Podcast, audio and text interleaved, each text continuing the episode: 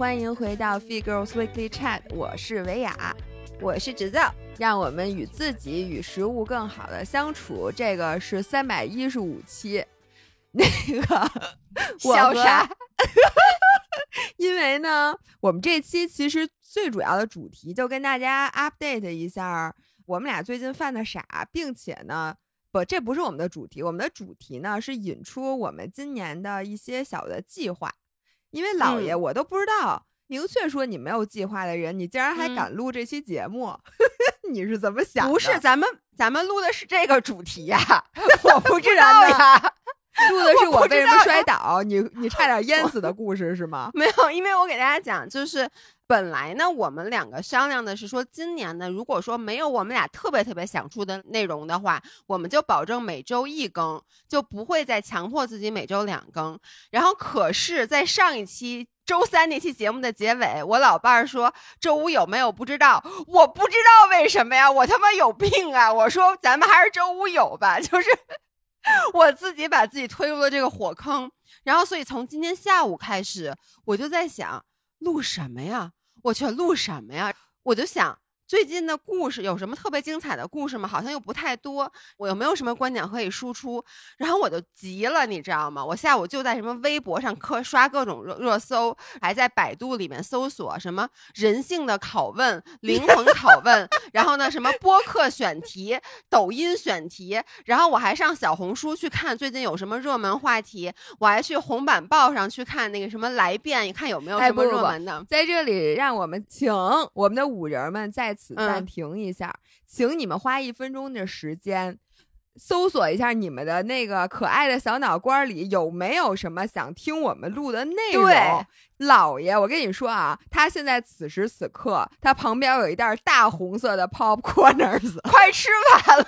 就是老爷，哎，你们记得吗？就是上一期音频，我们俩录的是春节，我们俩都胖了，然后都有点焦虑，都要减肥，对不对？对，你的敌人是谁？请告诉我，请大声说出他的名字。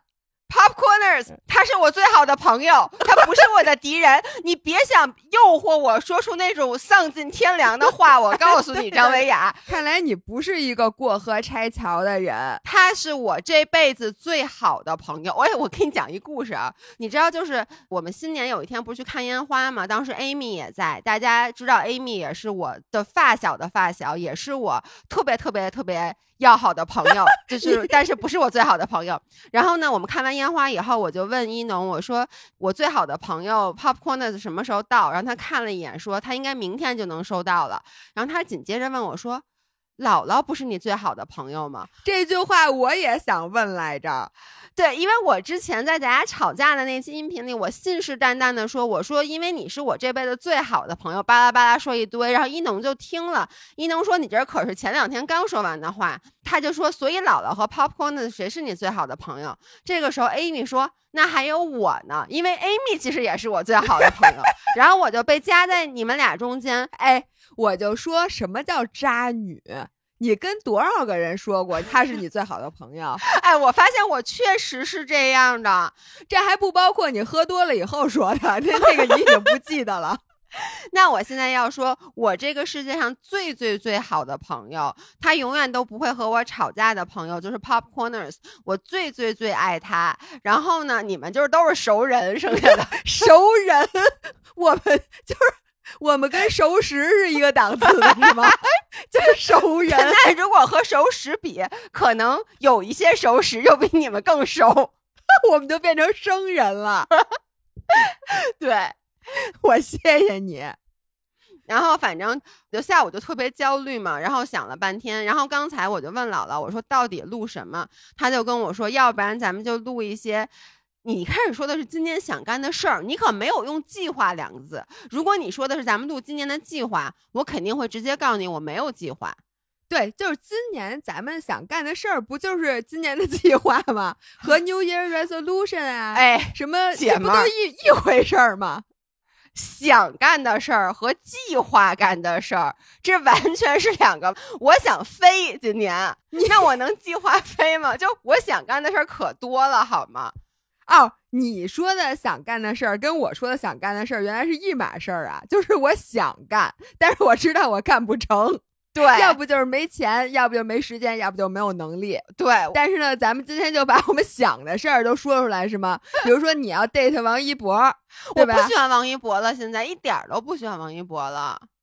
那你现在喜欢谁呢？高启强，高启强，我的天哪！不是，我现在只喜欢高启强。我要当大嫂，你别笑，我要当大嫂。我现在只喜欢高启强，我想哭，现在 我都跳戏了。我我知道大家都在看《狂飙》，我现在有点赶不上进度，我没有看几集。你说出高启强这仨字儿的时候，我跟你说，我脑子都乱了。我跟你说。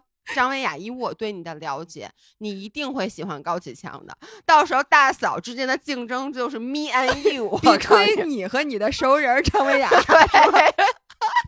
我觉得行。好，所以这一期咱们原来要聊的是这个，那我就放心了，你知道吗？可以随便聊了。在聊咱们今年想干的事儿之前，能不能先请你把你昨天差点淹死的故事给我讲一讲？这也是相连的，就是我先说，我今年第一个特别想干的事儿啊，就是我特别想精进我冲浪的技术。我其实之前感觉上我说冲浪说了很多次，但其实我从来没有真正的冲过浪。我知道咱们去年三月份，咱们不是被困在万宁吗？就那次我说出了，不是每一道好浪都属于你，有些机会就是用来浪费的。那个时候，其实我不叫冲浪。因为第一，我刚刚脱离了教练，就我之前一直都是教练，等于帮我推一下板子，或者告诉我什么时候划水，什么时候起秤，就不叫独立冲浪。第二就是我那个时候用的都是泡沫板，浮力很大的板子，就感觉你骑自行车辅助那俩轱辘，就是小朋友那自行车学步车。对，所以我其实是我觉得算是。这个冬天就是从那个十二月份那次来才算连着冲浪，因为我上一次来七月份，等于也是一直用的泡沫板嘛。然后最后不是买了我的小黄鹅，这次我那天算了一下，我大概连续冲的浪啊，加起来现在差不多有一个月了，我才觉得我现在可以说我我不能说我会冲浪，我说我可以抓到浪了。我觉得什么叫可以冲浪呢？就是我第一有自己的板子。第二，我可以自己带着我自己的板子去到一个我从来没去过的浪点儿，然后我可以站在海滩上先看一下，大概知道从哪儿进去，进去以后大概找到浪头的位置，然后去抓浪。我觉得这才叫会冲浪。所以我今年还挺想去尝试一些，因为万宁的浪季只在冬天。你记不记得去年三月份咱们去的时候，其实已经没有什么浪了。就是那种，我哪知道啊？你还说呢？你说你站在岸上看我，坐在里面跟老渔夫似的，坐在板子上，是老人与海，对，老人与海，平静的海面，没有一丝波纹。哦，对，我记得我在那游泳游的可舒服了。对，所以当时没有浪嘛。完，我今年就是也是想，比如说，如果说有机会的话，去巴厘岛。去冲一个浪，因为巴厘岛的浪是特别好的，甚至有点想去澳洲冲一个浪，到时候再说吧。反正这都是想嘛，想可以对吧？啊，想没问题啊。那想我还想去夏威夷冲浪，这是我 想干的事儿。但是昨天你知道，就真的是我经历了人生一次。特别惊险的事儿，我自己想想，我觉得理智告诉我没有那么可怕。就昨天我和悠悠还有一农，我们去了一个我们很少去的浪点儿。悠悠说是一个中级到高级版的浪点儿，就第一它浪很高，昨天浪最高的可能得有两米多。第二就是它浪很扣，就是它那个浪溃的时候啊，它不是那种缓缓的溃，它像一个卷筒一样，你知道吗？那个浪尖儿往里往对往里扣。那种浪其实不太适合长板，长板适合冲那种缓缓浪，那种往里扣的浪比较适合短板，就它一下掉到那个桶里面去冲。但是昨天呢，我们就因为听说那个其他浪点人都特别多，然后我们就去了。昨天浪真的挺大的，然后我进去以后，我就特别特别幸运，我那个位置特别好，以至于我抓到了一道虽然看上去很扣，但是我那个位置没那么扣，抓到以后又。冲的特别好，就是斜跑跑的很长，所以我就飘了，就感觉真的特别像我当时骑自行车，嗯刚一骑你觉得哎我能骑，所以我就觉得哎这浪点也没那么可怕，因为经常听他们说那些浪点很扣什么的，其实像那种很扣的浪我就不应该抓，因为它第一不适合我，第二以我的水平根本不应该抓，但是然后我就飘了，然后这时候后面又来了特别特别大的浪，我明显感觉到。他到了我这个位置，他就会扣，把我卷在里面。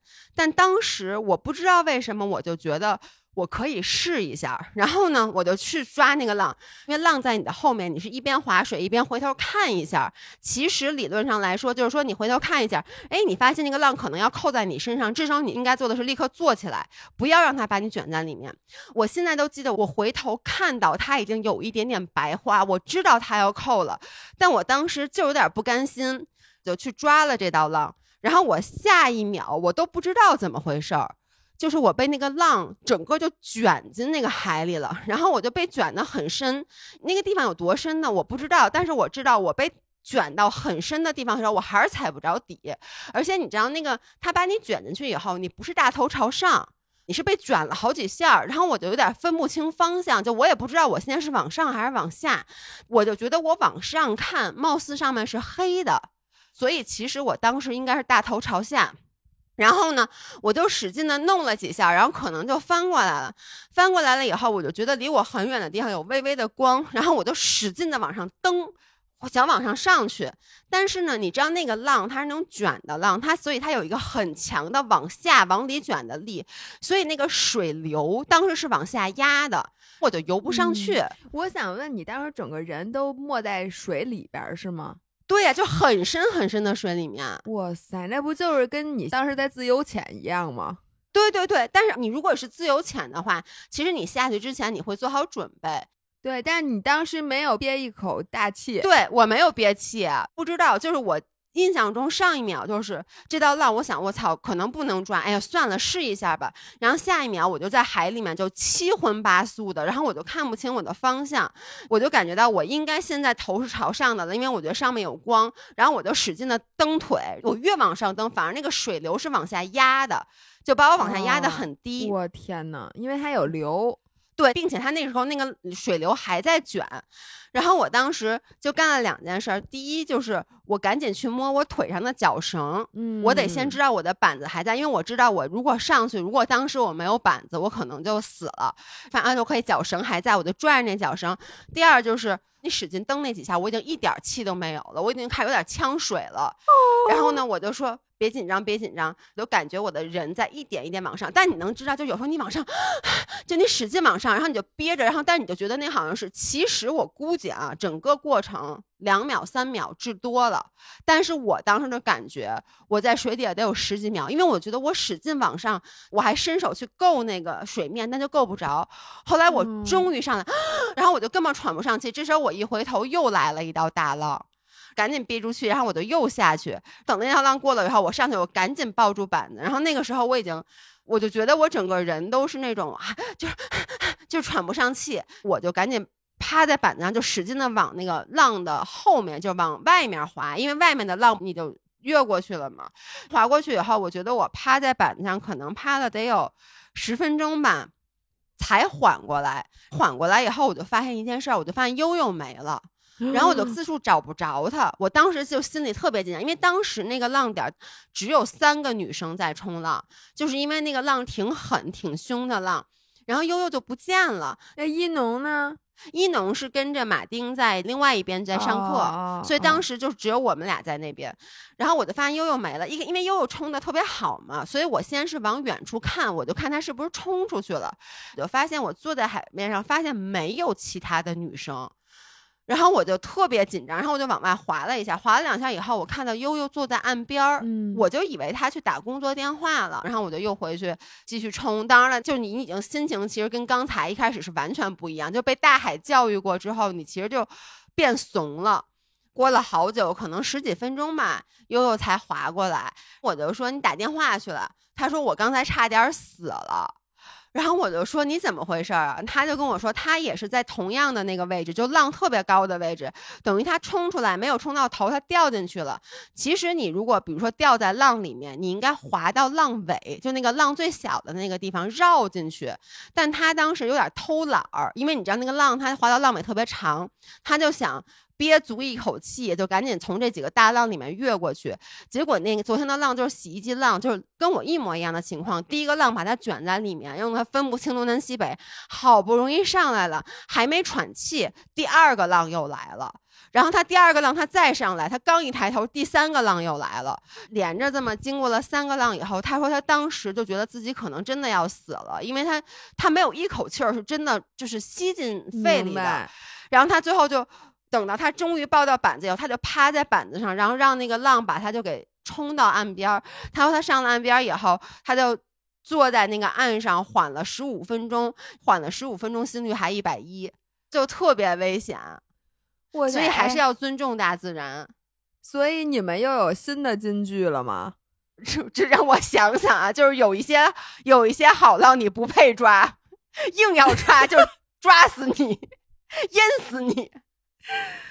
我不知道为什么你给我讲完这故事之后，我有点喘不上气儿，因为你知道我本来就怕水，然后我在水里，如果你说没有氧气，憋着气什么的，我会很紧张，除非是我准备好了的，比如说自由潜，我知道我将要面临什么样的情况，我觉得还好。如果我跟你说换成是我，我没准真的就死了，所以。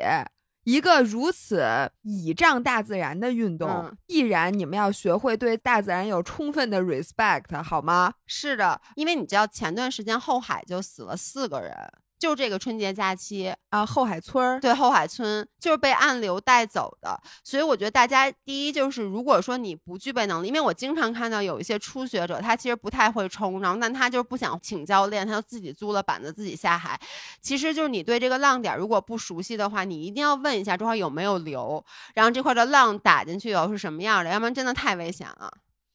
我觉得呀，所有的东西最容易出事儿的都不是新手，对，而是你刚刚取得了一些进步，你觉得你已经不是新手的这些人，就是比如说开车，对，刚刚开始开车的时候，基本上出不了什么大事儿，撑死了就是剐蹭，真正严重的事故都在你刚刚开始觉得你开的不错了的时候，所以这个时候我要提醒老爷注意，因为你从事的运动。Every single 运动都是比较危险的，对你不像我们，可能跑步、游泳、骑车，游泳、骑车还是危险。对，骑车是最危险的一样。然后你 pick 了我们铁三里面最危险的这项 运动，然后你说跑步，你撑死了，你把脚崴了。那也不是，我觉得其实所有的运动真的就像你说的，千万不能骄傲。我昨天我跟你说，我那道浪知识我之前，我绝对不抓。我就是因为一进去，我特别幸运的抓了一道。说白了，就是那道浪其实不属于我，我的水平其实不配冲那个浪。但是我那位置，我那天还在跟那个悠悠讨论，就是说我觉得冲浪为什么这么有魅力？我现在真的完全的就是被它迷住了。它是所有运动里面最依靠运气的一个。你看咱们之前都说说运动是只要你肯付出努力，一分努力一分耕耘一分收获，是这个世界上最公平的事儿。冲浪真的不是。我可能冲的比那个人差很多，但如果我在的这个位置就是浪头，我就特别幸运，然后我就能抓到他。然后那个人他可能冲的很好，但他离着特别远，他不可能划过来抓这道浪，所以你就会容易因为有几次。幸运的机会就造成你对自己的实力有错误的认知，你就觉得哎，我行了，就特别特别容易被这份幸运直接给耽误了，给弄死了。对，金句来了，你看就跟人生一样，就好多机会，其实你抓住了，可能只是机遇凑巧，但是你如果就此就觉得哎，这事儿就该我了，我就做得很好，然后你就会发现，其实你下一次同样的机会来了，就这个机会不是给你这种没有准备好的人的。嗯，我知道了。冲浪的魅力在于它结合了运动的魅力和赌博的魅力。哎，是的，它就是赌博。因为我们每一次冲浪的最后一道叫做抓一道回家浪。嗯，我就有时候吧，我会抓到一道回家浪。我说好了，这是回家浪，因为我觉得第一我可能已经挺累的了，第二我觉得有点冷了。我抓了一道浪，结果这道浪我觉得嘿不错。或者这道浪我觉得哎怎么冲的这么差。两种情况下，我都会有，要不然我再尝试一下。因为如果这道冲不错，你就觉得，哎呀，现在浪好了，不然我再回去抓一道也没几分钟。如果你这道冲一半掉下去了，你就觉得，哎呀，我说我这个其实这都不算回家浪，它不算，我再回去抓。然后往往你再回去，你就抓不着了。就我好几次，就是我明明抓到了一道很完美的回家浪，都快到岸边了，但是我就觉得我操，我还能再来一次，然后我就又回去，然后又回去，我发现要不然就浪不好了，要不然就人太多了，要不然就你自己不灵了，反正就可能又得多泡三十多分钟，一道浪都抓不着，然后最后得自己可能划回来。所以这不就是就玩牌的时候你赢了点钱，对，然后你就说哎。我这手机好了，来来，再赢一次我就回家，然后就是再也赢不了，就把你刚才赢的全都输回去了那种。对，对，真的就是这种。我觉得这太考验心态了。我觉得你，你看啊，你现在已经做到了白天冲浪，晚上玩德州，你再把炒股票加上，我跟你说，你这就是一标准赌徒了。你，那我再给你讲，就是我今天摔了一大马趴，刚才我啊，不是我。我你在讲这事，我得说一下是怎么回事啊？刚刚在咱们录节目之前，我跟姥姥正在发微信，就在商量录什么。我跟中间都没有间断。如果说是说着说着，他突然停顿很久，然后跟我说，我都能理解。但是呢？我们俩正在说着话，中间没有任何阶段的时候，姥姥突然给我发啊啊啊啊啊！我操！等我几分钟，然后我都不知道什么，我就没理他。然后他就接着说：“我摔了，疼死我了！我去，我是个大傻逼！我他妈，我一会儿给你讲，我手机壳都摔坏了！我操！我操！不是，而且我都不知道你什么时候摔的，就是咱俩明明一直在对话的时候，我哪有碰摔跤啊？” 我说啊啊啊的时候，我已经坐地上了。这难道还我摔需要多长时间？你觉得？不是，我们家又不在悬崖边上。不是，那你怎么能？文字给我直播你摔呢？就是你难道拿着手机？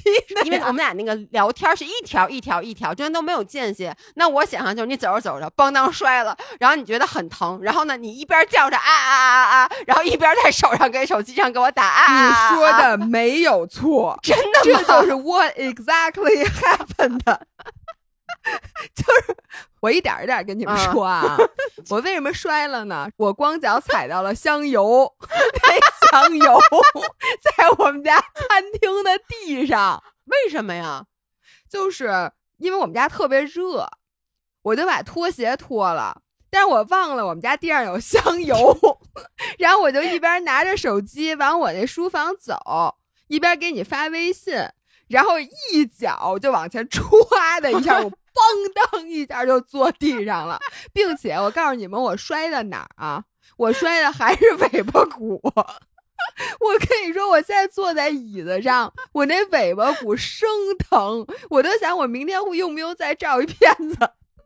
然后我左半拉屁股，再加上左边这腰，再加上左边的后背，就这一溜儿都生疼。我现在一笑，我就这隐隐作痛，我都能想象，我今天晚上睡觉以后，明天早上我一定就这半拉是僵的，你能懂吗？因为现在一定不是最疼的，主要是你知道他们家那地还不是地毯，也不是木地板，而是那个大理石的那种。对，我撒了半瓶香油。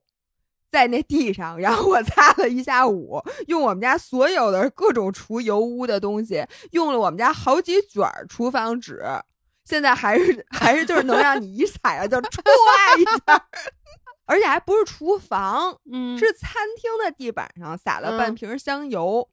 是这样的，我最近啊，除了看连续剧以外，还有一件事情让我欲罢不能。就是痴迷，就我每天必须要干这件事儿，不干这件事儿我就睡不着觉的这种痴迷的程度，你猜是什么？喝香油吗？喝香油啊！不是，因为你这莫名，因为你知道吗？我本来让姥姥一上来先讲她这故事，她说不行，我这故事我得跟着我那个计划一起讲。我就在想，这跟你计划有什么关系吗？你摔一屁墩儿，我告诉你，我给你圆回去啊！我听着啊，嗯，这件事情就是收拾屋子。你知道我在节前干了一件特别大的工程，就是我把我整个那个书房，就是包括我的衣帽间，包括我这个书桌，然后我的那个小柜子，就是整个这个工作室收拾的井井有条。不是，我看你发那照片，你不就是换了两张拼多多的地毯吗？你还看啥？No no no no，no，没有区别，因为我没有，我没有给你展示我的抽屉里是什么样子。嗯，拼多多的风格。我现在呀，发现你要说让外人一看吧，就是你这屋子收拾的特别干净，嗯，特别整洁，嗯，这个其实是非常容易的，就是你只要把那些杂乱的东西你给弄到什么小盒子里，给它弄弄就行了。但是问题是我发现这样的收纳其实只是表面功夫，因为呢，你该找不着的东西你还找不着，然后有很多东西一旦被你收起来，你就再也不用了，嗯，所以很多时候，比如说啊。你也知道我头发少，我睫毛也特别少。我不知道，我没见过你真实的睫毛。哦，你不会见到他的，I promise you，你这辈子都不会见到我真实的睫毛的，好吗？你不要用这件事儿。没没关系，我等着你会过敏的那一天。我不会过敏的，这个梗大家知道吗？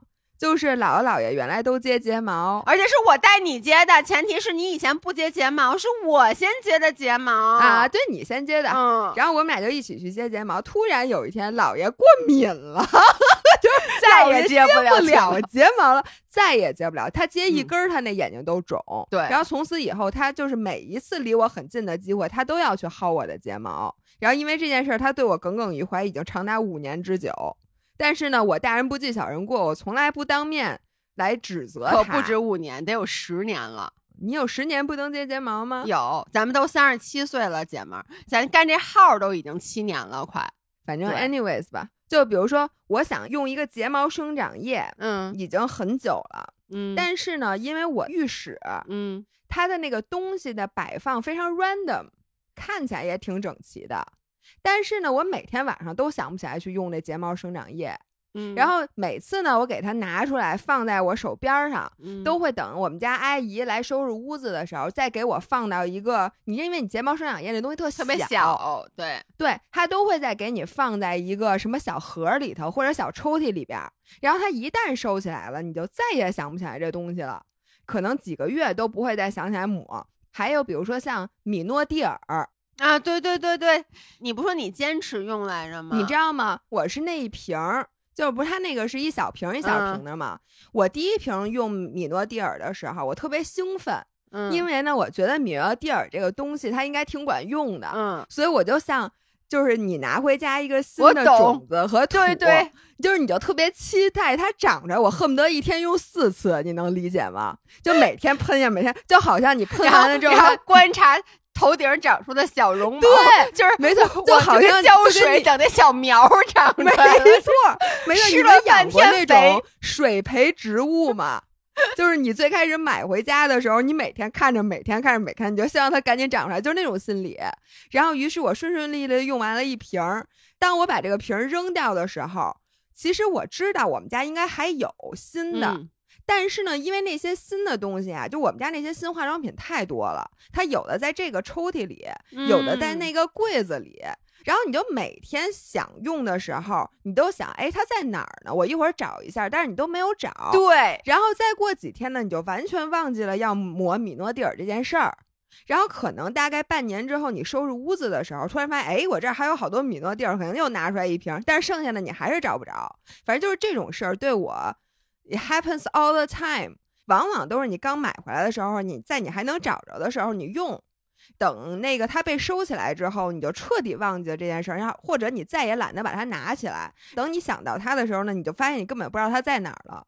所以现在我发现收拾屋子的最高境界，整洁是最基本的，其次呢是要保证你在这个环境里面是最容易养成你想养成的新习惯的。所以你要按照你想要的习惯来收拾这个屋子。所以呢，我就给你讲一个例子，就是我现在那个化妆间，嗯，就是我那个卫生间。我有一个转盘，你知道，就三层的那种亚克力的那个架子。然后原来呢，我都是随便放的，比如高一点的瓶儿，那肯定得放最上头；矮一点的罐儿呢，就放最下边，或者最放那底下。然后护发的呀，什么洗发的，或者是精油啊，什么乱七八糟的东西，反正就随便那么放的。现在呢，我做了一个 arrangement，我把最常用的所有的东西，按照我每天使用的顺序排列在了最上层。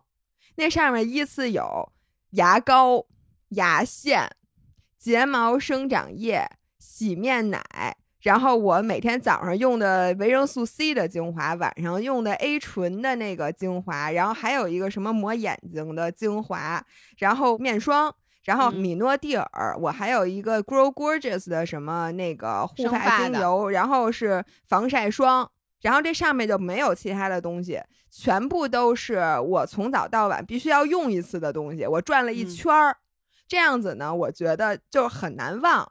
并且借咱们录那个 New Year Resolution 那期，就是一农说说他去年只要求自己做一件事儿，对，从哪儿拿的放哪儿去，没错，就只要你做到了这一点，那其实你这个东西收拾的，它就能帮你养成新的习惯。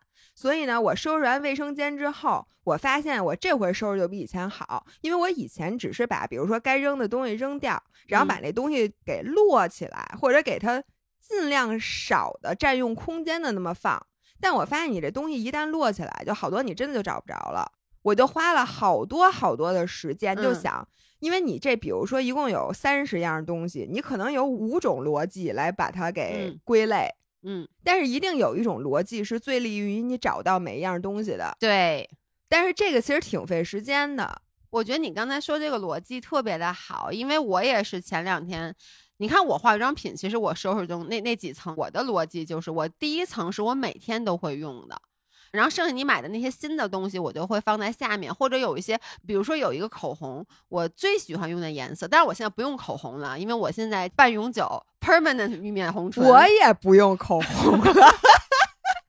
但是，比如说我有一个特别喜欢的口红，那这个口红我就会把它放在第一层，然后剩下的还有很多其他的口红，我放在底下，因为那些口红不是每一次我都会去拿它的。我觉得这个逻辑其实是我也是收拾东西是最喜欢的。但你知道后来我发现一件什么事儿吗？就是只要是每次能被你搓堆收起来的东西，你。说实话，就没那么需要。就这个东西对于你一定不是致命的，一定是可有可无的。我现在想做的其实就是，我希望今年我能尽量少买这种东西，就是把家里这种每次堆在那儿，你老觉得我拥有了它，我很开心，但其实它并没有给你的生活带来任何的附加值的这些东西，就就慢慢的把它们一点一点淘汰掉。因为我真的发现。你拥有的每一样东西，其实对于你来说都是一个枷锁。嗯，就是你拥有了这个东西，你将来在做很多决定的时候，就可能因为去考虑这个东西而去影响你真正本心去追求的一个决定。所以我觉得尽量少买这些乱七八糟东西。对，你知道还有一个就是，我觉得快感来排序啊，最低的快感是你买新东西。嗯，我觉得这是第一层的。然后比这个更高兴一点的呢，是你扔掉。一些你可能用不着的东西，比扔掉用不着的东西更让你开心的呢，是你废物利用。没错，之前呀，好多时候就扔东西的时候，我也觉得我自己挺浪费的，嗯，就觉得这东西我就这么好好的就扔了。但是呢，我又想，房子多少钱一平啊？这东西才多少钱呀？我就说占着这么多地儿，你买房子不就为了装东西的吗？不是你谁买房子装东西用啊？不是，那你那么大房子，你就那么瘦溜一个人，你就算躺着，以你肚脐儿为圆心，这么转一圈，抹开的面积也就是派 r 平方，对不对？你的 r 也多少？是不是派 r 方？你一米七，派 r 方没多大地儿，你剩下的地儿，你房间里都是用来装东西的。不是，那你的意思就是我只需要买一个一点七？那个以半径为一点七米的这个半径为一点七处圆柱体，怎么着？我一点活动空间都不能有是吗？就是反正基本上你不需要那么大的，你买那么大房子还不就是就是我妈的理论啊？因为我妈不是特喜欢买东西嘛，然后我妈不是把我整个以前我那个卧室你见过，就弄得跟那个整个就一储物间，一个箱子摞一个箱子，满满的，连门都推不开。然后我们家客厅里也全都是东西。然后我老说，我说你买那么大的房子，你房子本来那么好，你非把它堆成这样。然后我妈就说，那房子大了不就是为了把它填满的吗？我觉得你妈有毒，真的。我妈说的没毛病，就你买一房子空着，那你需要这地儿吗？证明你不需要啊，对不对？你想要一空着的地儿，你上大街上去，你到街心花园，那不都是空着的吗？你到楼道里去啊。你等着，侯世瑶，我有你们家地址。你不是想把房子填满吗？你老伴儿帮你好吗？咱金条买不起，我还不能给你们家多买点卫生纸吗？哎，我们家卫生纸很多，我我跟你说。对不起，那我在这儿把卫生纸的故事插播一下，就大家都记得我 双十一终于有手纸用了。我双十一不是没买卫生纸吗？然后不是到处去借吗？结果我后来终于在双十一的打折的时候，我不是买了二十四卷还是三十六卷，我忘了啊。他就一直没有发货，因为疫情。结果到双十二还没发货，你记得这个故事吧？记得。所以我双十二又买了三十六卷，后来在十二月底的时候，这些手纸全都到了。就是我们家现在特别趁手纸，整个卫生间的一面墙被手纸填满了。你看满足不满足？你要那么大厕所干嘛呀？你不就需要一马桶吗？厕所里，我觉得你们家厕所都能防弹。我跟你讲，现在你站在那个卫生纸墙后头，我估计都是 bulletproof 的。哎，你不要老打扰我。不是这事儿跟香油有什么关？大家都惊呆了。我马上就要讲到跟香油的关系了，好的。然后我跟你说，我发现收拾屋子这件事上瘾，嗯，就是你一旦收拾了这个屋子，你就想把所有其他的屋子都按照这个标准来收拾好，要不你就每次开一下柜子或者什么的，你就心里咯噔一下，就想着我必须得给赶紧收拾。结果呢，今天呢，我就开始收拾我们家那个餐边柜。马上就要讲到香油了，然后我们家餐边柜呢，那个柜子呀，是我在淘宝上买了一个特别便宜的柜子，它那个拉不是拉锁，那叫什么呀？推拉的那个柜门儿，嗯，特别特别难推。不是，那你为什么买那么便宜的一个餐边柜呢？我我我就会过日子，因为我觉得我买一个特别贵的，万一过两天我不想要这种风格，我想要重新装修。哎，这这一会儿我来说，因为我今年想要重新装修一下我们家。好好，所以那个柜子你能理解吗？就特别难，我能理解，就特别特别涩，以至于呢，那柜子里的那些东西啊，我平时就能不用就不用，因为我我打不开。我打不开，你知道就费劲巴沙，每次。下次你把小胡桃都放餐边柜里面。我告诉你一招，你把小胡桃贴墙码满了，在外面摆一层香油瓶儿，这样子你每一次打开餐边柜，香油瓶儿都会洒，所以你再也吃不了小胡桃了。不是我何必呢？我不买了，行不行？然后。但是今天我收拾餐边柜的时候呢，我就把那个里面就都给它重新布置好了，就把我们家的茶叶、咖啡，还有那些保健品，就那些瓶瓶罐罐的，就全都放在那底下了。但是这门儿打不开这件事儿，我觉得特别重要，因为它就算是有一点点难打开，就会影响你对这个柜子的使用。我真的不想。等我收拾完了之后，那些保健品都在柜子里，确实面上什么都没有了，特别干净那餐边柜。但是我再也不吃那些保健品了，所以我就想，我该怎么做才能把这柜门修好？于是呢，我就上网查了一下，人家说你可以在轨道上抹一点香油，你知道吗？就是抹在里头，然后 它它就能好好推拉了。因为我们家没有那个其他的油。然后我们家的链条油是那种干性链条油，我们家没有适合抹在轨道上的其他的油了，就只有香油。于是呢，我就抄起那瓶香油，然后拿了一个蛋糕用的刮刀，嗯，但是那香油瓶你得倒在上面对吧？因为你捅不进去。对，倒在刮刀上，拿那刮刀去抹那个轨道。结果呢，我那个香油瓶就没盖，它就放在我们家餐桌上。然后我一回身，反正收拾的时候就咣叽。那瓶香油就倒了，而且那瓶香油的那个嘴儿，它不是那种，就是那种控制流量的嘴儿，是大嘴儿，就是一大口，所以一下就到我们家餐厅那地上就全都是香油。然后呢，因为我在很仔细的收拾东西，我不想让任何事情阻挡我收拾东西，所以呢，我就没管它。这就是油瓶倒了都不带扶一下的的故事，就我只是简单的，你能理解吗？就把那个地随便擦了一擦，我就开始继续收拾东西。然后我收拾完东西之后呢，我已经精疲力尽。虽然说我今天也没有收拾多久，也得有三四个小时吧。然后我当时就想吃晚饭，然后吃完晚饭呢，咱不就有点录音了吗？嗯，所以呢，我那个地面呀，你能理解吗？就是一些纸巾擦，但是它这个可是大半瓶香油。所以我刚才路过那片香油的地面的时候，我就咕咚一下 坐下了。但是这个故事呢，其实并不重要。我就想跟大家说呀，我香油没用，有用，香油还是很有用的，所以那个现在那门是好开了是吗？好开一点儿了，就嗯至少是不用那么就咔咔咔咔咔吭那样才能推开了，就是吭吭，就是稍微有卡顿一下，但是足以把它推开。然后我跟大家汇报一下，我过呃我这样吧，我发这些音频的时候，我发几张照片儿。嗯就是我原来啊，就是我的运动补剂嗯都散落在各处，因为我当时没有用这个，比如说运动之前，我在一个地儿把从蛋白粉呀、BCAA 啊、什么能量胶啊、盐丸啊、什么抹在膝盖上的百通关啊这些，就我没有按照这个逻辑来组织，以至于呢，其实我们家有好多好多盐丸、能量胶，但我就老觉得我没有了，所以哎我就这事我也东买老干一点儿，西买一点儿。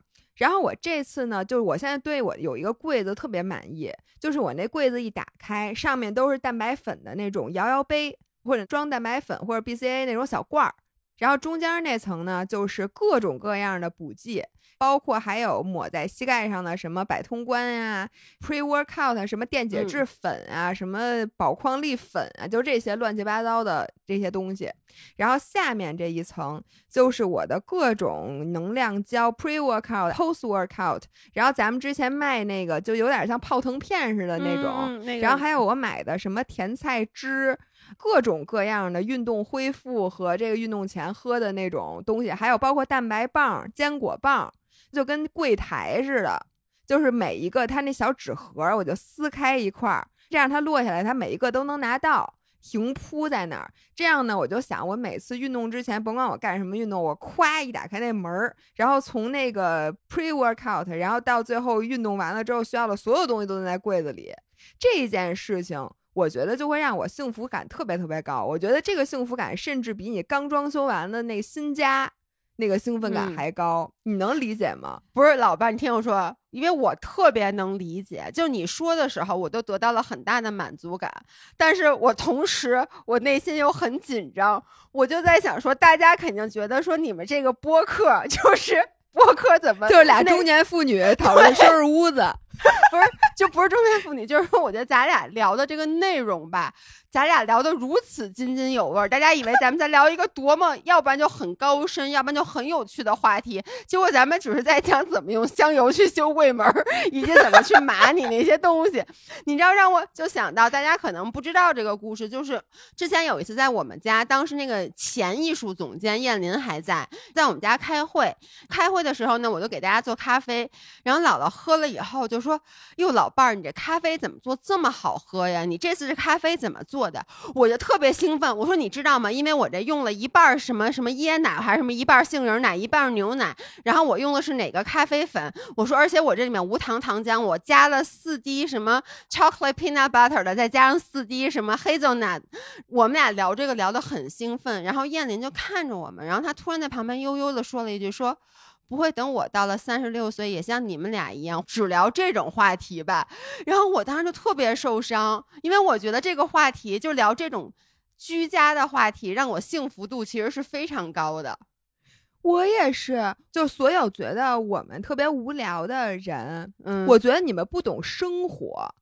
你知道，生活之中才是处处是人生的真谛。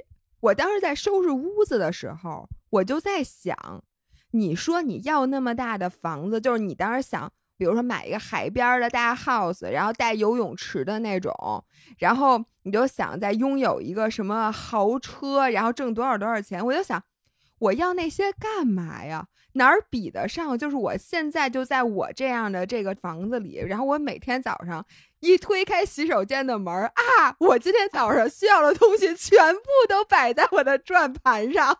然后一打开柜门啊，我需要的所有的运动补剂都像商店一样买的整整齐齐。我一打开衣橱啊，我今天要穿的五颜六色的衣服就摆在我面前，他们整整齐齐，嗷嗷待哺。我觉得没有比这个幸福感更高的事儿了。所以，朋友们，我就想说，如果你在新的一年想做一件什么小小的事情，可以让你迅速的摆脱焦虑，获得很满足的幸福感，并且呢，这件事情不需要任何的花费，嗯，然后也不需要什么条件。我觉得你就好好把你的屋子按照姥姥刚才说的那样收拾一下。反正这个是我现在还有几个抽屉没收拾，反正这是我今年的一个最想做的事情之一。嗯，你刚才还说说你还想装修房子是吗？我想把我们家稍微装修一下，其中我有几点不太满意。一个呢是客厅的那个电视旁边遗留着就这个房子自带装修的时候那种展示架。嗯，这种架子我觉得流行于上世纪九十年代，流行于父母的家里，就是它里面是让你摆放一些这种那个买的那种什么石头呀，什么那种大盘子，对，大盘子类似大花瓶儿，对，反正就是让你展示用的那种架子。然后我觉得，首先呢，你摆什么其实都挺乱的，其次是特别难擦。但是你这个空间其实你给浪费掉了，你其实有很多很多你想收起来，但是呢它又不能归堆儿的东西，其实如果那块能放就是挺好的。嗯，在小红书上看，最近流行就是那种一体的，你往客厅一看，就只有一个大电视，然后旁边全是隐形门，嗯，感觉就是一面墙，就是其他都是一个整体墙，中间就抠了一个电视的地儿，嗯。但是其他地儿它是那种暗门，就是你它有门儿，对对，它能打开，然后你里面就可以有格子呀、有拉篮啊什么的，你就可以放很多很多东西。然后我看很多人家他的客厅和餐厅是一面墙，如果那样的话，它其实这边是抠出来一个电视，然后那边抠出来一个放咖啡机和放水机的地方，其他地儿都是整体，就特别好看。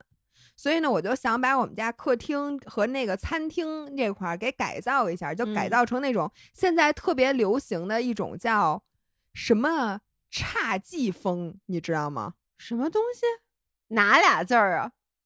侘是姹紫嫣红的姹，但是女字旁改成人字旁。我并不认识姹紫嫣红的姹，你说完以后，我脑海里没有这个字儿。呃，就是说那个就是卡戴珊他们家的那个风格。卡戴珊他们家可什么都没有，对对对，就是那种风格，就是看起来一贫如洗、四白落地，但其实特别特别贵。对，但是你听到你刚刚说这些话里面最重要的那个词了吗？贵，贵啊，贵贵，看起来贵，但不一定真的贵。我跟你说，我最近在不是你不说看起来一贫如洗吗？其实特别贵。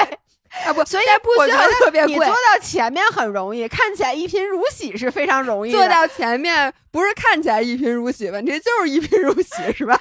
你知道，因为我看过卡戴珊，就是去他们家的那个 Architecture Digest，就去他们家采访。我觉得他们家根本不是给人住的，我特别不喜欢他们家那风格，哎，啥都没有。对，就是四白落地的感觉嘛。不是，还是那句话，你家里什么都没有，你你。住方舱去，就我感觉我重新买一毛坯房，然后我直接搬搬进去就行。对呀，对。但是我觉得，就所有东西都在这个柜子里头，就看不见。但是呢，你打开所有东西又井井有条，我觉得这个挺好的。就是我不是不想乱嘛，嗯。然后还有一个，我想把我们家窗帘都改造成电动的，嚯！因为我觉得拉窗帘是一件特麻烦的事情。啊，你跟我完全相反，为啥呀？我觉得拉窗帘是一件充满仪式感的事儿。不是姐们儿，你一天花那么多时间，你他妈一天跑二十多公里，你觉得拉窗帘特别费劲？我真的是醉了。因为你知道吗？我总是在我想要拉窗帘的时候，但是我已经把衣服脱了。比如说在家你换衣服，然后你突然走到这屋，发现窗帘没拉，这时候你非常尴尬。你不能这样去拉窗帘，你再把衣服穿上，再来拉窗帘，然后再重新脱一次。或者比如说你早上，你就希望你刚走到这个房间的时候，窗帘已经打开了，你不想说你进到这屋，这屋还是哦黑的，你还再去拉窗帘儿。所以我觉得那个电动窗帘儿，因为你可以定时，就比如嗯说每天晚上七点它日落以后，它就自动拉上，然后早上起来你可以按，比如说小米的那个，你小爱同学你说一句它就打开，或者你设一个定时，这样你每天走到客厅的时候，那窗帘儿就已经是开的了。然后我就觉得那种电动的那个感觉特别高级。而且你知道，好多东西可以智能控制，但我们家现在没有智能控制的东西。就我们家没有小爱同学，也没有那个天猫精灵这个我同意，但是就我可能这点非常的古老，old school。对我非常 old school，我其实是我很喜 enjoy 去这些事儿去手动做，就是大家可以留言告诉我们你是什么样的，就是我特别喜欢拉窗帘儿这件事儿。你知道晚上当我把窗帘拉上的时候，我就觉得我操，这一天完了，老娘可以摆烂了，就那种感觉，你知道吗？因为我就是没有人能看到你在干什么了。就是我就觉得每次卧室我把窗帘关上以后，就是有一种给这一天做了一个完结，就是有点像你把电脑合上或者什么，就那种感觉，就是让我是有、哦。真的是有一种觉得啊，这可以放松下来了，因为我都是在上床之前就洗澡之前去拉窗帘儿干这件事儿，然后打开窗帘儿也是，就是因为我不是有一点起床抑郁症嘛，就不管我睡得好不好，不管今天是一个什么样的心情，我早上起来的时候我。都是悲观的，然后有一点点焦虑，所以每天早上我觉得就打开窗帘的那一刻，对于我来说其实是一个特别治愈的过程。我特喜欢，而且我喜欢那种嗯特使劲，我喜欢那种歘一下把那窗帘拉开。如果外面是一个太阳天，我很开心；除了雾霾天，我不是特别高兴。如果外面是一个阴雨天，我也很高兴。就这件事儿对于我来说是一个非常幸福的事儿，而我觉得电动窗帘就把我这个幸福拿走了。哦，好吧。还有啥要改造的？嗯，还有就是洗手间，因为我们家洗手间的那个装修吧，就是你们家洗手间看上去很贵，呃，对，就是洗浴中心风格，也都是流行我我国上世纪九十年代和本世纪初的，全是大理石，各种花纹儿的大理石，再加上大金边儿。嗯但是呢，我之前刚搬进来的时候，一个是我着急住，还有一个呢是它的那个，我给大家介绍过这个洗浴的牌子，你记得吗？咱某一期播客里面，就是他用的都是杜拉维特什么的，就都特贵。然后我当时就觉得他这个要换吧，他这大理石都得凿了，然后你那些浴缸啊、什么洗手池都保不住了，我就觉得有点心疼。但是今年呢，我就觉得我也住了三年了，我觉得我可嗯以稍微动一下。那我要动的话，我就因为俩卫生间嘛，我就先把嗯这卫生一个一个间装修，用那个，然后再把那卫生间装修。我就觉得装修这件事儿，可能在年末的时候，如果想起来你觉得特麻烦，特不嗯想干。但是在年初，如果你觉得今年要装修房子的话，其实我嗯觉得还挺期待的，就感觉今嗯年的生活突然一下幸福感特别高。是，而且你记不记得之前我说，我就是搬家之后有很长一段时间，我的状态特别特别好，等于说你换了一个新的环境，但其实装修是一样的，就是包括比如宁浪别野，我们就会我们会动不动的把家里的格局稍微改一改，就比如这个灯拿到这儿，这块板子拿到那儿，就一些小的调整，其实就能给你带来一些对这个住的地方的一个新鲜的感觉。对，然后这就牵扯到我今年还有一个计划，我这是嗯真的是一个大工程，我觉嗯得不亚于《流浪地球》计划，那就是把我们家的我爸老张安顿到海南。那比《流浪星球》可麻烦多了。是不是？至少地球它该干嘛干嘛，它不跟你捣乱啊。就我爸可比地球难挪多了。大家都知道，我在那个万宁，在姥爷他们那宁浪别野旁边租了一栋房子，因为我原来小时候就想，跟我们家一模一样。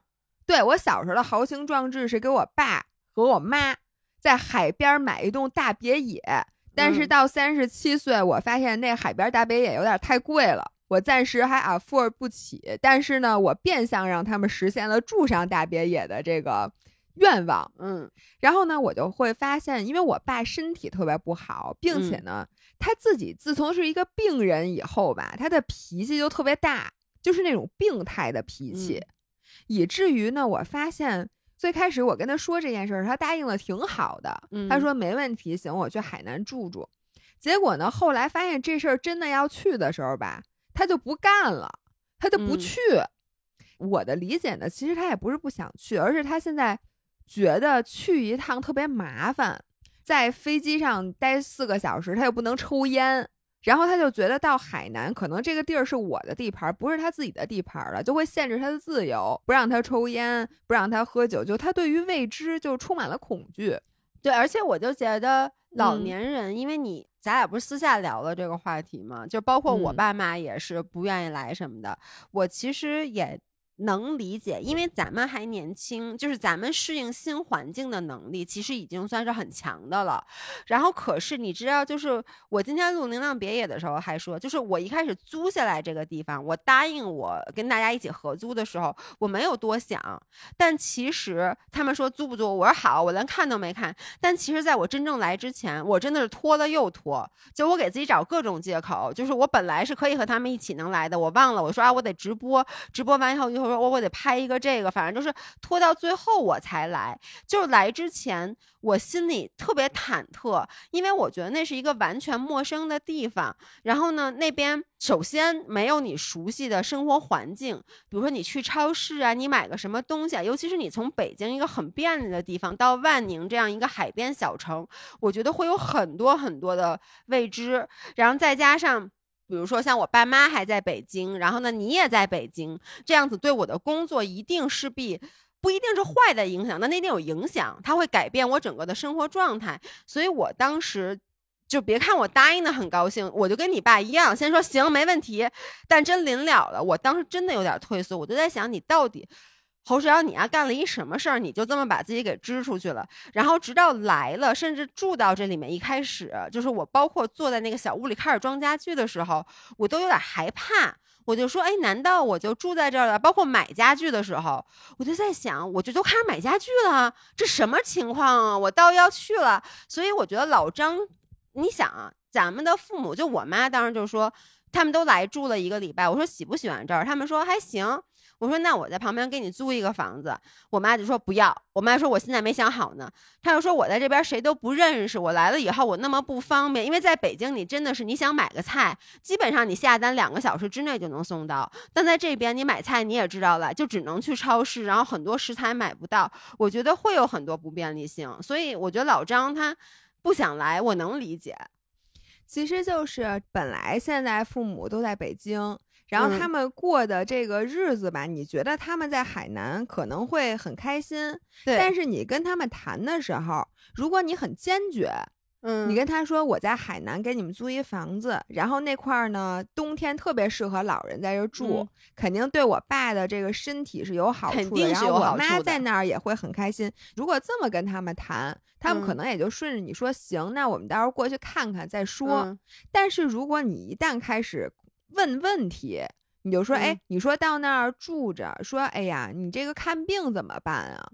你说万一有点急事儿怎么办呀？哎，你说这飞来飞去的去一趟四个小时，回来又四个小时，然后说你这块儿，哎呦，这块儿买菜，你说你们也不开车现在，对，然后阿姨在那儿怎么怎么办？你一旦开始问这个问题，你会发现，迅速的你之前所有的那个梦想就会破灭。对，所以呢，其实这次我挺坚持的，因为如果我一开始松口了，我就本着商量的那种语气，嗯我就说，哎呀，你们想不想去啊，或者什么的？我觉得我一定会得到像你问你妈、你肯爸、你妈的答案。对没有人其实是愿意改变的。对大家在改变之前，就像你去万宁，你那房子都租了，你都有点犹豫的那种，嗯就他肯定就会说。哎呀，再看看吧，再说吧。对，或者就说，哎呀，现在你姥姥这个病也没完全好，那就等她那块儿，或者说我看看我这学期，因为我妈不是还上课呢嘛，嗯，看我看我这学期忙不忙？哎呀，说那要不看看你爸情况，一看就没完没了。然后就根本就成不了了。嗯但是呢，我这回心里逼了一把我自己，因为那天咱俩聊的时候，嗯我觉得有一心态必须也要跟大家分享一下。我觉得咱俩有，大家应该也有，嗯就是当你自己出去玩，比如说咱俩每年出国嗯。玩儿，或者说在国内就没带父母玩的时候，嗯。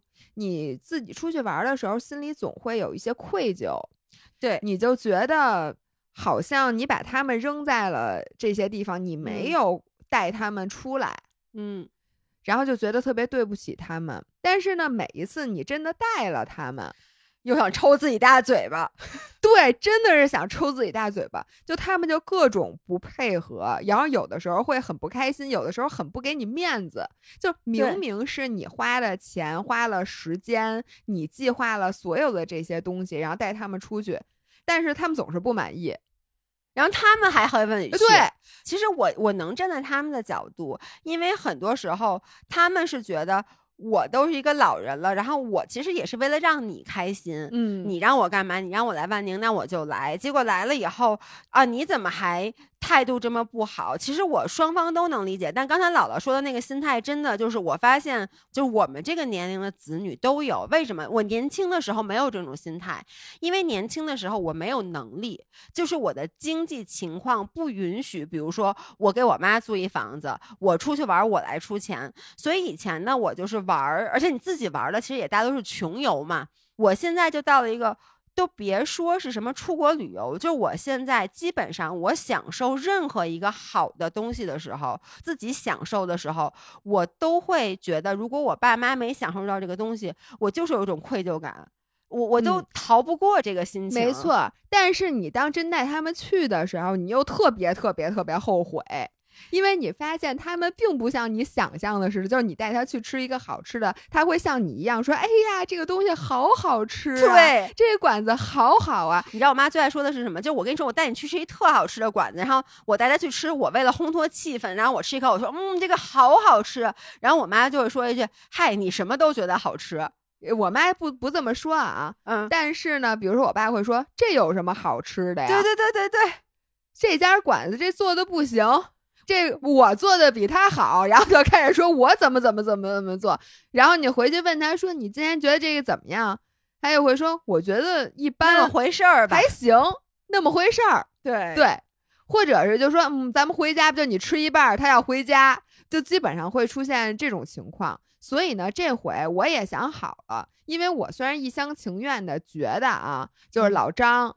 到那儿会很开心，嗯，然后呢，我也觉得我这也算做了一件就是我一直想做的这个事情，然后我觉得也是为他好。但是其实我已经做好准备了，因为这个可是这次是我一意孤行，嗯，我全程主导了这件事情，所以呢，我就要做好背锅的准备，嗯，所以我现在是这么想的，因为我自己内心问心无愧，这件事情我确实是想做了，然后让我父母开心的。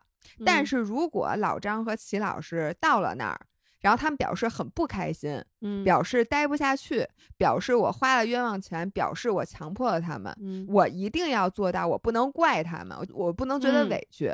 然后如果我爸真的不喜欢那个地儿，真的他做不下去，我会先坚持一下，就让他至少待满俩礼拜吧，嗯，或者一个月，嗯。然后如果他真的不喜欢，真的不行，我也不勉强他。然后呢，我就让他踏踏实实回北京。然后以后，就算是我每次想到万宁的房子，我心里都很难过，但是我也绝对不要把这件事儿表现出来。嗯，哎，我现在把这话放在这儿，大家等，因为我们现在计划是二月十号左右去万宁，然后到三月份咱们录播客的时候，也许我会食言啊，因为咱们这期不是 flag，这只是我想做的事儿，不代表我能做得到啊。然后我在录播课给你们讲我和老张在万宁是怎么相处的。说实话，我现在想起来的还是有点害怕的，因为已经很久就其实没有跟，因为这等于跟父母住在一起了。又，咱们从十八岁就没有跟父母再住在一起了，所以这个当中肯定是要有摩擦的。那我也说一下，就我今天有一个我想干的事儿，你看这都不是计划，就是我要去。更多的理解我的父母，就跟你其实是一样的，就是我现在已经接受他们有很多的问题，可能我们是我们是无法去化解的。那我觉得我现在就是像你一样的心态，就是我要做好最坏的心理准备。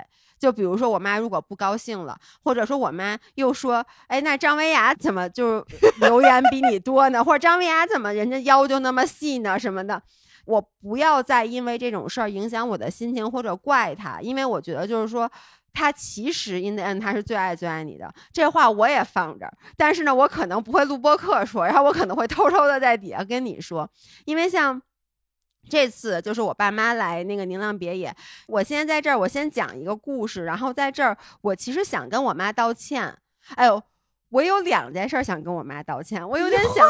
我有点想哭，我在这儿，officially，妈妈，如果你在听音频的话，我在这儿，因为两件事跟我妈道歉。我用不用把你这个倒到开头啊？In case 你妈听到刚才那儿已经把它关了。不是，我妈经常，我妈不太会操纵电子产品，她可能经常听咱播客，只听十分钟，然后可能不小心跳到别的播客，random 的，她就继续听，你知道吗？我以为她根本就不知道跳到别的播客。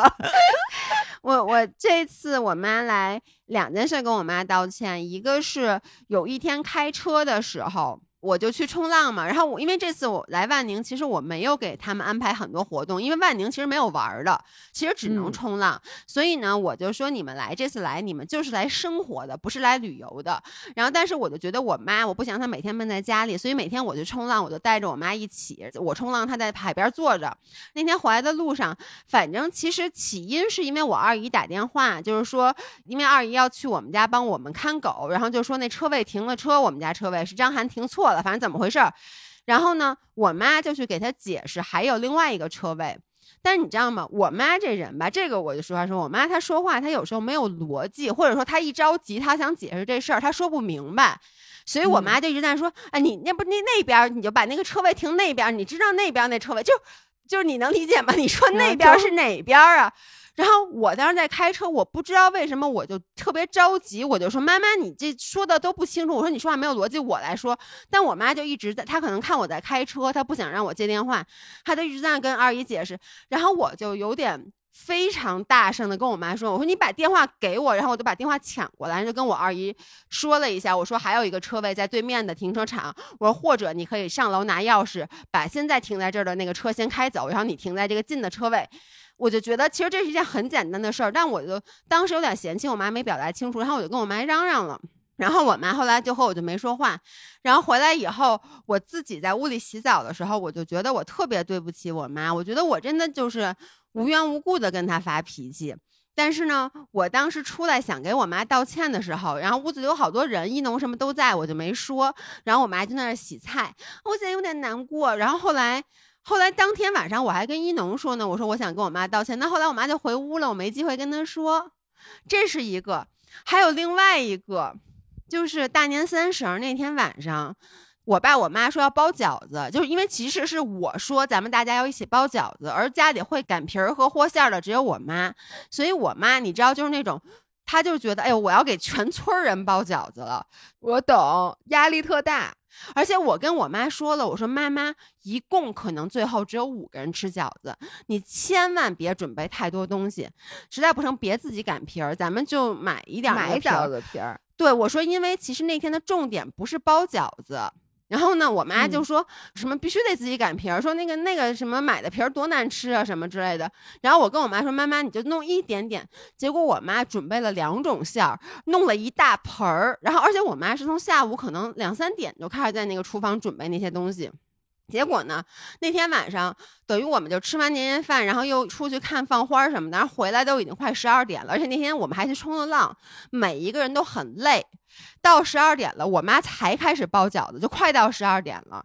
所以那个饺子，你知道，你就看到有一大盆巨大一大脸盆的馅儿。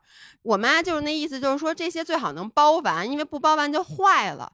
对，但当时。我们都很困了，我说这个包完，我妈说没事，那你们睡觉我自己包，那怎么可能呢？你想，就一农悠悠什么之类的，大家怎么可能让阿姨和叔叔自己在这包饺子呢？所以所有人都帮着包，然后呢，最后我们可能你们会包吗？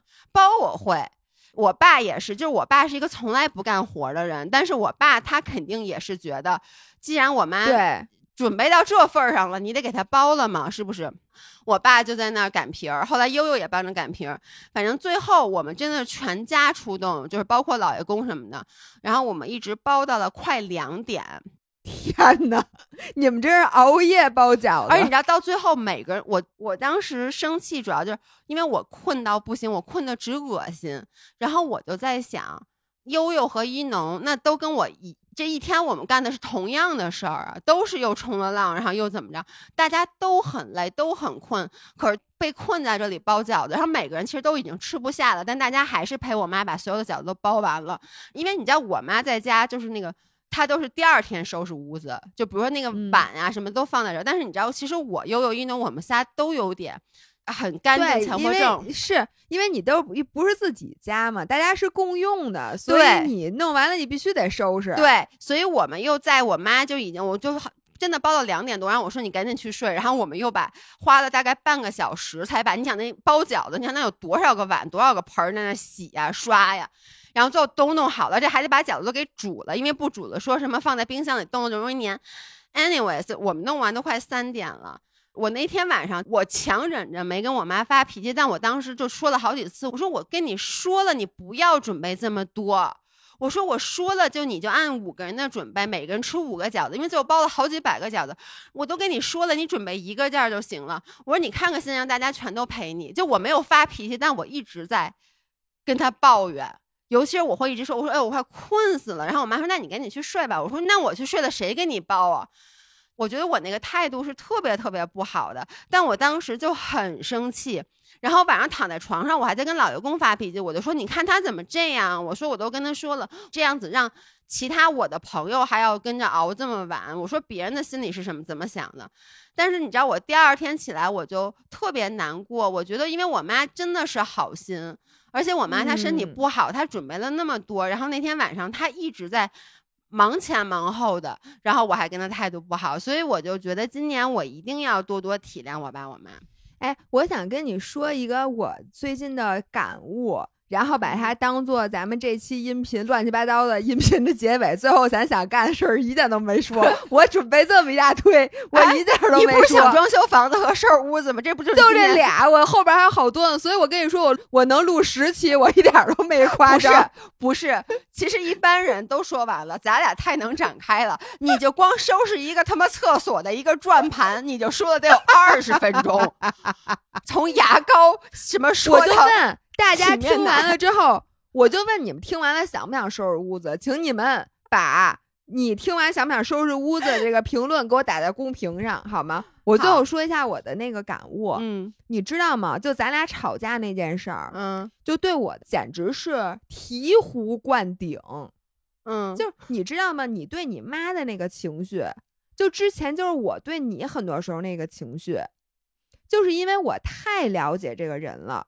我非常能 predict 他这个做的整个的这个行为模式，我也知道他是为什么，但是呢，我就是想想把我的想法告诉他，但其实我也知道他不可能改，嗯，或者说他不可能按照你的这个想法来干，嗯，就比如说我老跟我妈急的，就是我觉得我妈这个人完全没有计划，就有的时候就那种丢三落四。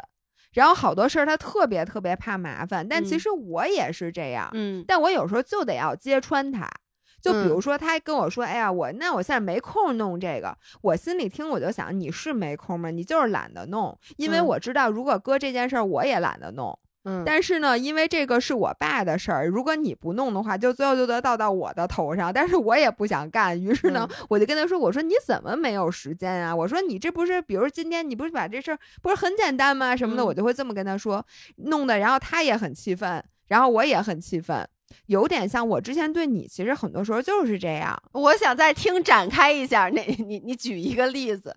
不，我想说的是，后来你那天跟我说，就说。咱们俩之间的关系，你不要管我，我也不要管你。我突然一下明白，其实就是当你跟这个人，你的感情特别深入的时候，你很难把他当做一个独立的个体去尊重他。是的，不去管他，你很难把你们俩摘清楚。对，因为很多时候你们的感情是绕在一起的，就是绕得太深了。所以呢，我后来不就跟你说了吗？我说好，我决定以后就把你当做一个独立的个体来尊重。我说我爱你，但是我更尊重你。然后我就不去管你，我就用你的价值观来要求你，不是要求你，就是你有你的价值观，我有我的价值观，我们不去你有你的原则，我有我的底线。就是咱们俩是完全井水不犯河水的两个人。虽然我很爱你，但是我这点我不能。强求。嗯，然后我现在发现，如果你把你妈当成你的闺蜜，其实这些问题就都解决了。对，因为我现在就是，就比如说我妈有很多她想做的事情，那她想做的事情我不一定支持，嗯但是以往我会说，嗯就我会说，那你这样，你你你们有没有想过做这个，或者你有没有那样，或者有的时候我跟她说话的时候是带有一些评判的。对，但是呢，就像你，比如说，你觉得你妈说话特别啰嗦，就是说不清楚，或者这些，你想，如果是我，我嗯在你旁边打电话，然后就是这种说话五迷三道、颠三倒四的，你撑死了就觉得回头笑话我。对我我发现咱们对越是亲近的人，反而要求越高，对你越会急，对你越容易把拿自己的 standard 去要求他。更多时候，就像你说的，因为我们我会把他不当做一个独立的个体，而我把我们俩捆绑在一起了，所以我就会忍不住的想去想去纠正他，想帮他去做出一个更好的选择。因为我觉得，如果是我，我一定会这样对我自己。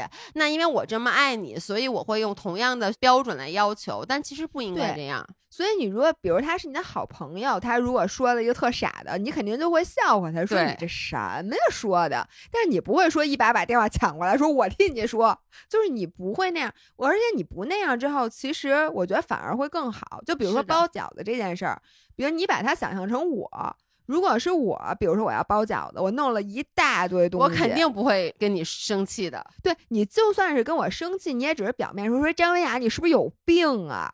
你弄那么多饺子谁吃？我告诉你，你明天早上你自己吃啊。然后你可能也会陪我包完，但是你包完了之后呢，你不会那么往心里去。是，其实那我就是因为这是你的朋友，而不是你的家人。